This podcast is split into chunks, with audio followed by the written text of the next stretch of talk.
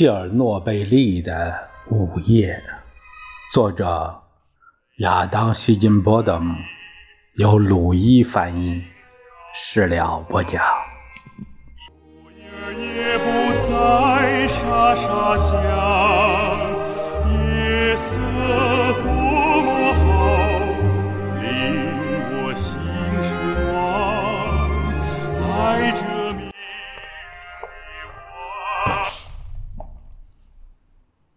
二零一六年四月二十五日，星期一下午，普里皮亚季的天气温暖宜人，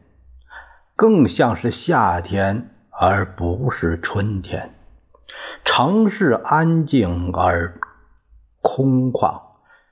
杨絮在微风中漫天。飘舞，浓荫密布。寂静无声，只偶尔会被鸟鸣声打破。在四号机组爆炸近三十年后，维克托·布留哈诺夫在一片空地上幻化出的那座原子城，终于又被自然重新征服。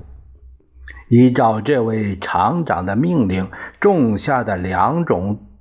波罗的海玫瑰很早以前便已疯长的到处都是，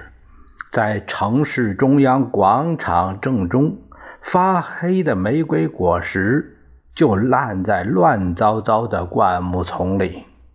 柳树、松树、野梨树长成了密林，挤占了原来的足球场。一棵。银桦树苗从白房子前面破破烂烂的台阶上破土而出，一丛丛的橡树和金合欢树将原本宽阔的库尔恰托夫大街变成了一条树影斑驳的林中小径。路灯柱上锤子和镰刀的符号历经风雨而犹存，但一颗颗的苏联红星却已锈蚀，被树枝顶得七扭八歪。人行道标记上的图像，在几十年的日晒雨淋下早已消失不见。四分五裂的摩天轮下方长了一层厚厚的苔藓，暴露于风吹雨打中，被雨水霜冻，腐蚀性的苔藓轮流攻击，城中的许多建筑都已经濒临倒塌，在体育大街上。一栋公寓大楼的入口被掉落的巨型混凝土板完全堵住。趁乱打劫和拾荒的人将城中所有能找到的金属全都一扫而空，房间里只剩下已经消失的暖气片留下的黑色轮廓。街道上。则到处是洞，那是他们从地下偷走钢管和线缆时留下的痕迹。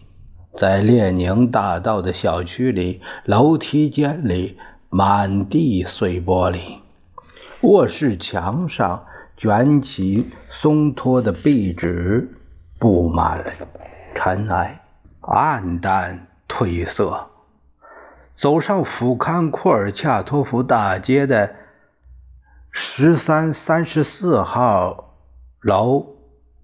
四楼，布留哈诺夫一家人的公寓大门已经从荷叶上脱落下来，倒伏在门厅那里，上面铺盖着厚厚一层浅灰色的尘土。这间宽敞的转角公寓几乎。空无一物，没有任何证据能显示谁曾经住在这里。一张小孩画的老爷车贴在黑漆漆的浴室的瓷砖上。厨房的地板上丢着一只高跟鞋，但从一个俯瞰中央广场的房间的阳台上，仍能越过树梢，看到正对面那座十层公寓大楼屋顶上的标语：“让原子成为工人，而不是战士。”三公里外。切尔诺贝利核电厂五号反应堆和六号反应堆上方的工程起重机保持着他们在事故当晚停工时的状态。在核电站的主结构内部，仍有少数员工在工作。当新独立的乌克兰共和国开始收到来自俄罗斯的第一批电费账单时，政府改变了关闭核电厂余下三座反应堆的决定。最后一座反应堆直到两千年才最终停堆。从那时起，一群人数不断减少的工人负责着一号、二号、三号机组的冷却、停止使用和拆卸工作。他们每天坐着专门的电气火车，从一小时车程外的斯拉夫蒂奇赶过来上班。我第一次参观切尔诺贝利核电站。是一个深冬的早晨，供暖停止了，整个核电站综合体之中寒意沁骨。在正时标记位置上，卫生间的脏区一侧，细雪从窗口飘进来。两个身着白色工作服、戴着厚厚的大衣的男人。快步走过脱气走廊，呼出的热气凝成了云雾。在二号控制室里面，三位工程师站在各自的操作台旁边，抽着烟，小声打着电话。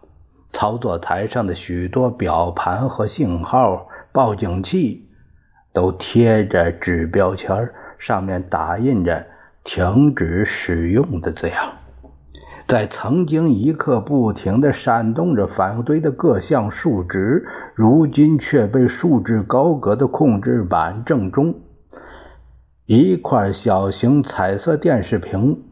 显示着机器大厅的闭路监控图像。在那里，巨大的涡轮发电机正在缓慢地被拆卸。沿着那条曾连接电厂所有四号反应堆机组的。长走廊，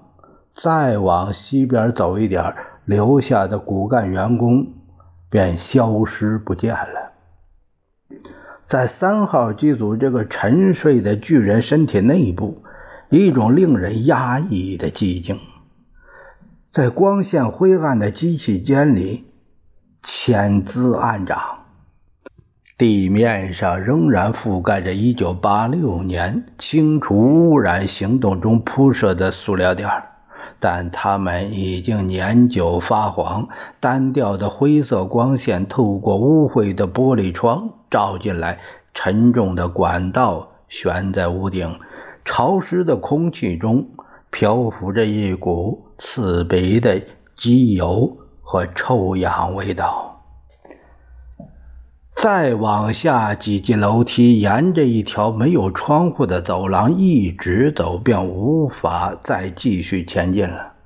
某种近在咫尺却无法看到的存在，某种野兽般凶残的力量，几乎触手可及。头上交错纵横的粗管在这里戛然而止。被截断的管道端口悬于空中，曾经是某个通道入口的地方，现在被混凝土死死封住。靠着这堵墙，一滩乳白色的液体中，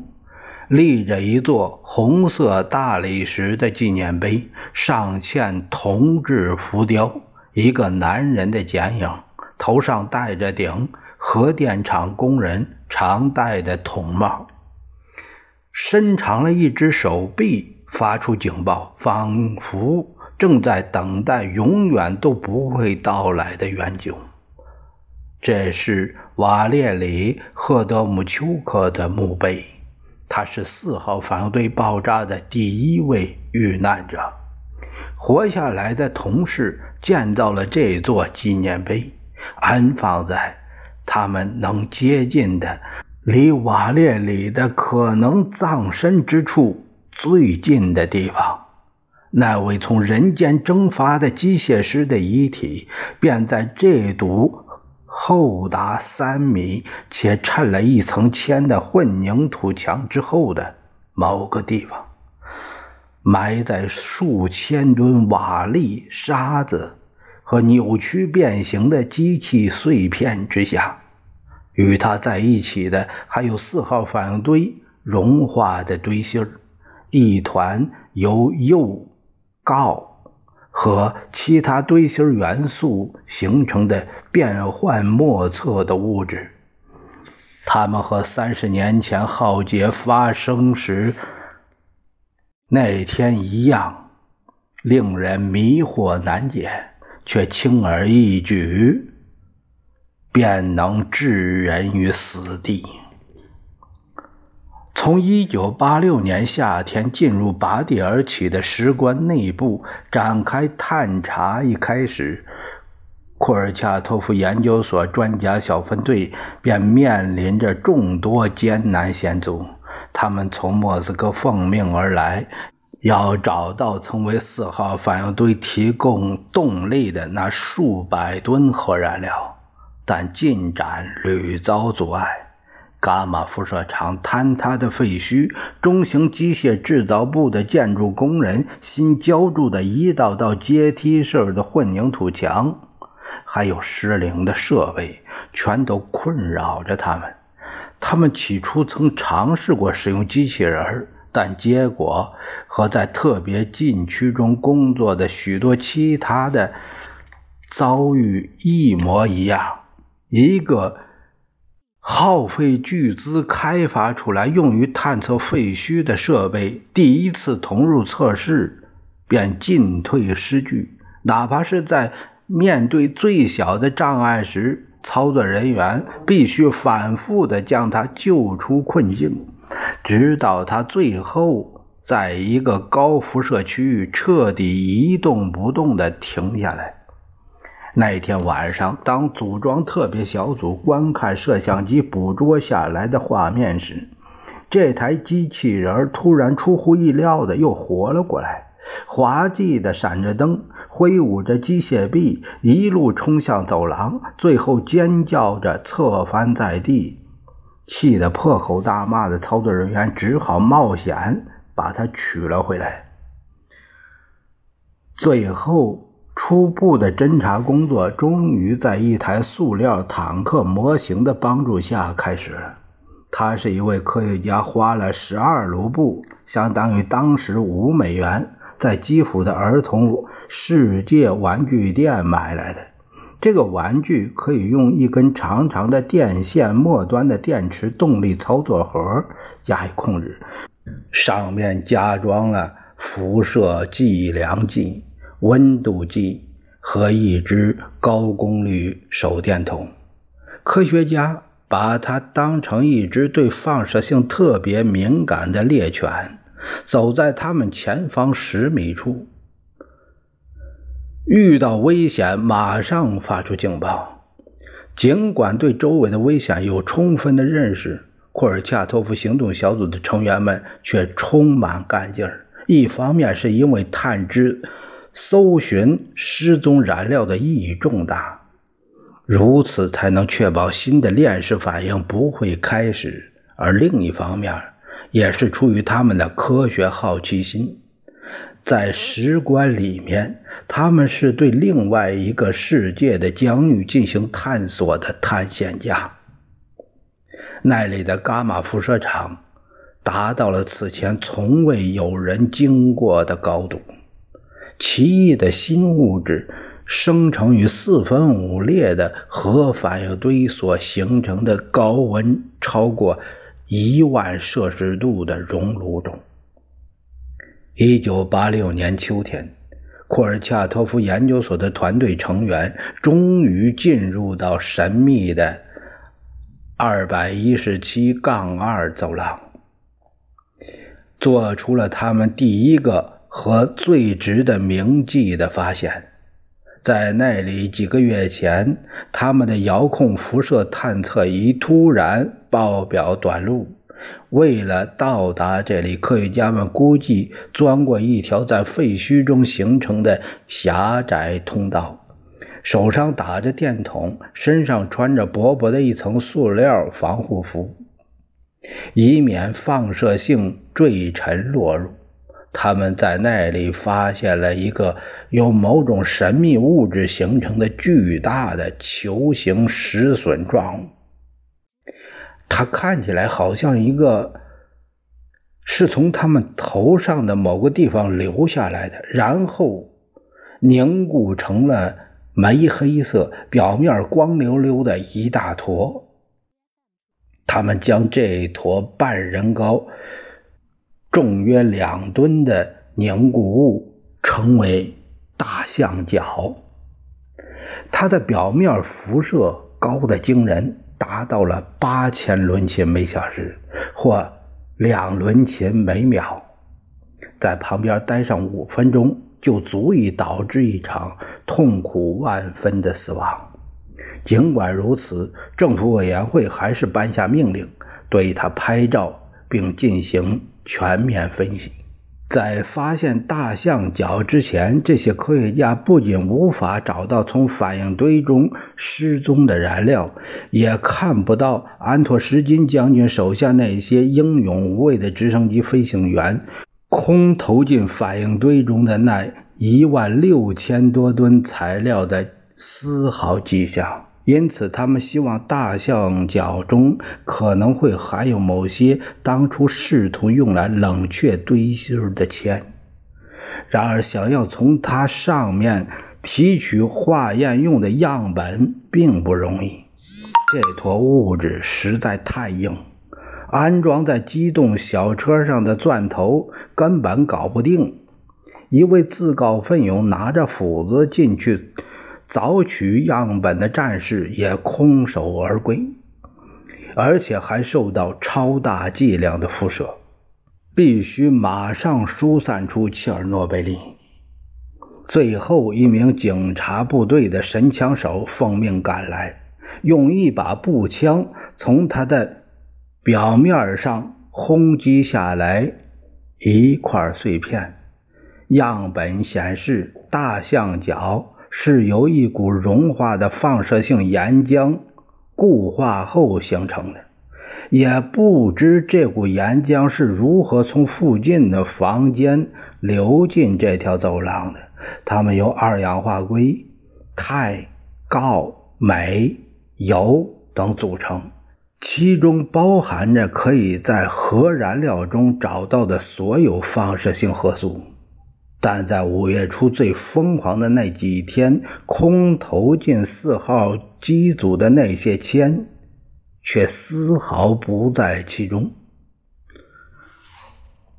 通过测量反应堆下部空间的空气温度，库尔恰托夫研究所的专家们发现了还有更多放射性岩浆存在于走廊末端的某个房间里的证据。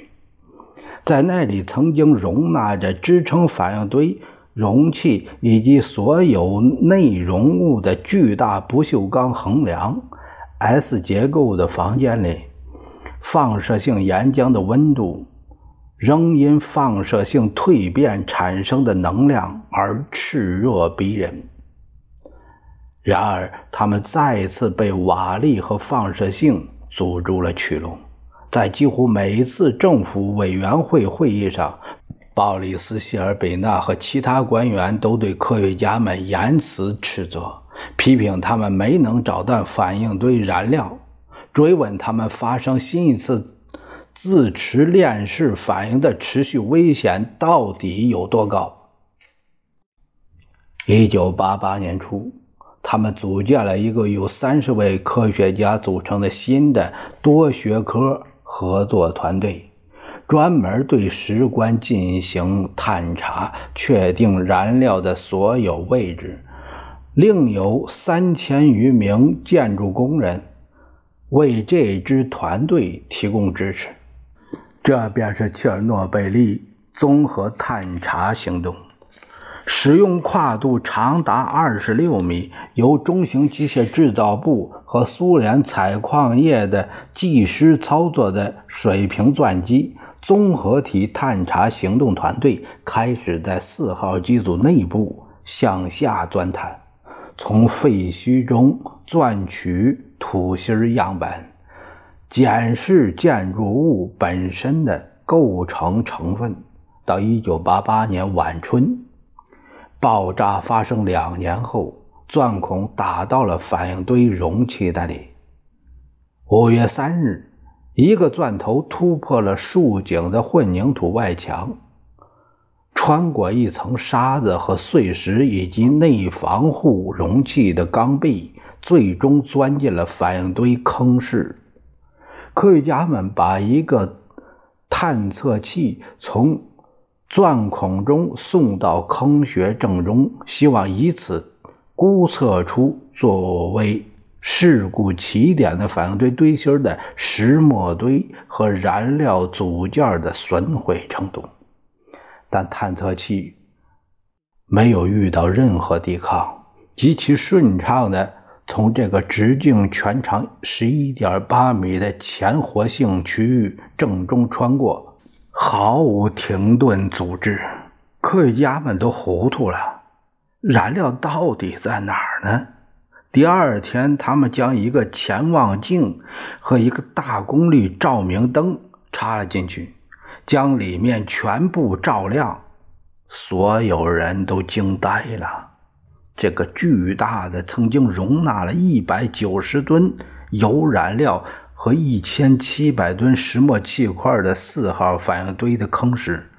此前，人们曾认为已经由一批批空投的沙子、铅、白云石填满，但实际上却几乎空无一物。在一项后来持续了数年的行动过程中，综合体探查队的成员逐渐深入到四号机组内部兔子洞一样的废墟深处，在那里采集样本。拍摄照片，为所发现的一切拍摄视频资料。就在此时，他们揭开了一个秘密：在切尔诺贝利之战最激烈的时候，反应堆建筑内到底发生了些什么？他们发现，在以反应堆建筑为靶心，从上方空投的那一万七千吨材料中，只有很少的一部分。准确投到了反应堆坑室中，绝大部分空投材料都散落在堆满主厂房的瓦砾废墟中的其他地方，形成了一座座高达十五米的小球。一些铅锭击中了红白条纹的通风烟筒。而距离靶心几乎有一百米远的三号机组屋顶已经被那些空投的物质压垮。此外，看起来没有被爆炸冲力甩出反应堆的那一千三百吨石墨，几乎全都被火焰吞噬了。到最后，这座熊熊燃烧的反应堆。把自己生生的烧了一个一干二净。那些苏联飞行员在反应堆上方两百米空中投沙灭火的英雄行为，根本没有任何意义。综合体探查行动也揭示了理论物理学家们为之惊恐万状的中国综合症。虽然开始时被中型机械制造部那群只知实干、苦干、蛮干的核专家视为几乎不可能发生的事儿，但事实上却与真相相距不远。他们查明，大象脚中那两吨足以置人于死地的成分，只是事故发生几分钟后。在反应堆内部形成的炽热的放射性岩浆流的一小部分，它们缓缓向下流入建筑物的地下室，直到反应堆坑室变得几乎空空荡荡。燃料组件的锆金属包壳是最先融化的，在爆炸发生半小时之内。温度就达到了一千八百五十摄氏度，进而融化了里面的二氧化铀芯块，汇成了一碗滚烫的金属汤。然后又吸收了反应堆容器自身的一些部件，其中包括不锈钢、蛇纹岩、石墨、融化的混凝土。这股。包含了一百三十吨融化的铀的放射性岩浆，随即一路逆穿反应堆的下部生物屏障，一个重达一千两百吨、内充蛇纹岩碎石的巨型钢盘。它烧穿了这个屏障及里面的所有物品，吸收了其总重的约四分之一，然后。一路畅通无阻地流入了下方的房间，支撑整个反应堆容器的十字钢梁 S 结构达到了屈服点而变形，生物屏障便从反应堆的底部掉了下来，炽热的放射性岩浆开始在反应堆下部空间的地层上烧出一个洞。之前没能在四号反应堆垂死挣扎时帮上忙的蒸汽液压系统管道，此时却为试图离开建筑物的岩浆提供了一条便道，让他们得以兵分四路扩散到南边和东边，一路融化金属物件。流过敞开的门口，缓慢注满了走廊和房间，再顺着水管一层接一层的向下渗透，直至四号机组的地基。等到这股放射性岩浆流到被大卫·茨波罗夫斯基和核电厂专家付出的巨大代价排空的蒸汽液压池时，它已经烧穿了反应堆下部空间的三层楼板，吞下了更多建筑物部件和结构碎片，总重量达到了至少一千吨。在某些房间里，融化的金属汇成了十五厘米厚的小池，原地凝固下来。然而，尽管茨布罗夫斯基等人付出巨大的努力，依然有数百立方米水留在了液压隔间中，直到放射性岩浆流到此处，中国综合症才终于宣告结束。当岩浆滴进液压池内残留的积水时，它冷却了下来，没有造成任何危害，而四号反应堆融化的堆芯儿。也终于停止了自己的旅行，形成了一块漂浮在放射性湖泊表面的灰色陶瓷状火山磨石。然而，此时它离隔开反应堆建筑和地下土层的地基只不过是几厘米之遥。